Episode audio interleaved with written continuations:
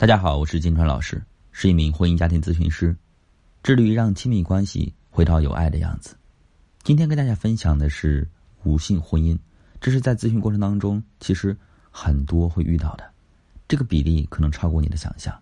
你知道无性婚姻在中国占比有多少吗？经调查呀，中国夫妻中无性婚姻占比超过百分之二十五，也就是说呀，每四对夫妻里啊。就有一对正在遭遇无性婚姻。昨天凌晨很晚的时候，我收到了一位听众的来信，他说我在婚姻里仿佛是一个隐形人。我跟我老公是大学同学，结婚十五年了，性生活呢只是在备孕的那几个月有，之后的十几年只有勉勉强强的一次。我是个含蓄的女人，几乎不会主动要求性生活，十几年来。就主动了那么一次，从那之后就再也没有了。我觉得他不愿意跟我过性生活，便隐藏起自己的需求，不再提出。以前我老公干的是管理岗，比较清闲。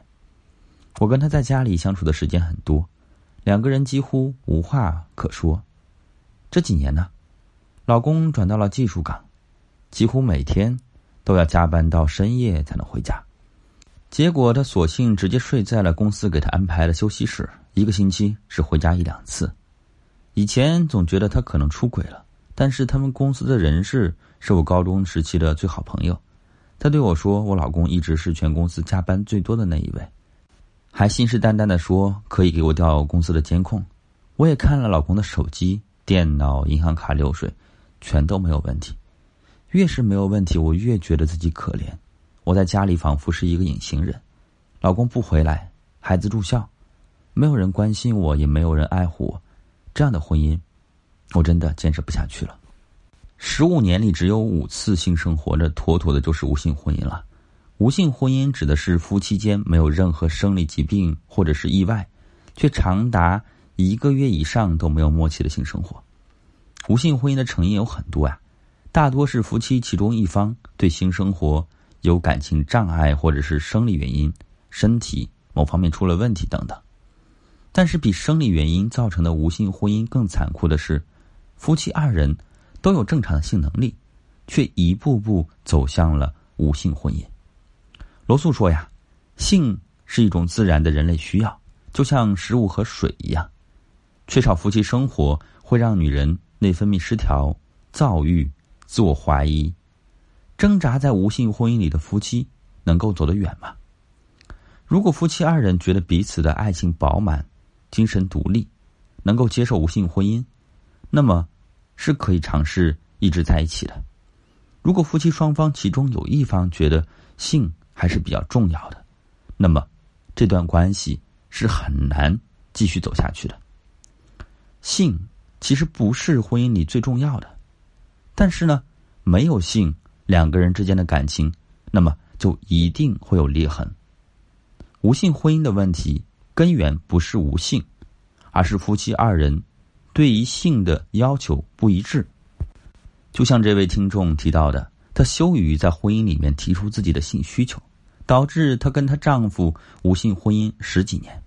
他们的矛盾点呢就在这里：谈性是一件很可耻的事情吗？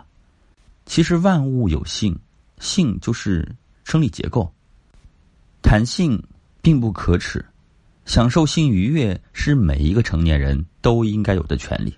或许有的夫妻在性的沟通中产生了羞耻感，但正是因为这种内心的自我暴露，才会更加拉近彼此之间的距离。那么，挣扎在无性婚姻里的人到底应该怎么办呢？第一点啊，要了解性的重要，敢于开口。性是婚姻里的润滑剂。夫妻之间的性爱减少，排除生理原因的话，大多是因为夫妻感情出了问题。在这个时候呢，夫妻之间应该好好的聊聊彼此在婚姻中遇到的问题，彼此理解，彼此分享。在有需求的时候呢，没必要害羞，也没必要掩饰。第二点啊，了解自己和另外一半的需求，要从心理、生理等多个方面去了解。比如丈夫最近压力比较大，那么。他会很需要妻子的疏导和鼓励，比如妻子最近心情不好，那么他会很需要丈夫的开导和帮助。第三点啊，制造一些浪漫，多做一些有益的尝试。当下社会人们的压力与日俱增，在性爱的时候呢，一定要抛弃烦恼，摒除杂念，将所有的注意力放在另外一半身上。可以试着呢，将卧室的灯换个颜色，或者是买一套从未尝试过的情趣内衣。夫妻二人共同去风景优美的地方，浪漫能使性爱增色。沉默是婚姻里的最大的杀手，主动要求性爱，多跟另外一半沟通自己的想法。性爱也需要声音的刺激，耳边的情话，你小声的在对方的耳边说着情话，能够让性爱更加有激情一些。第四点啊，要交流你们之间的性爱的感受。性爱是需要磨合的，要多交流性爱的感受，不要羞于说出自己的想法和建议。这样才能让你们越来越默契。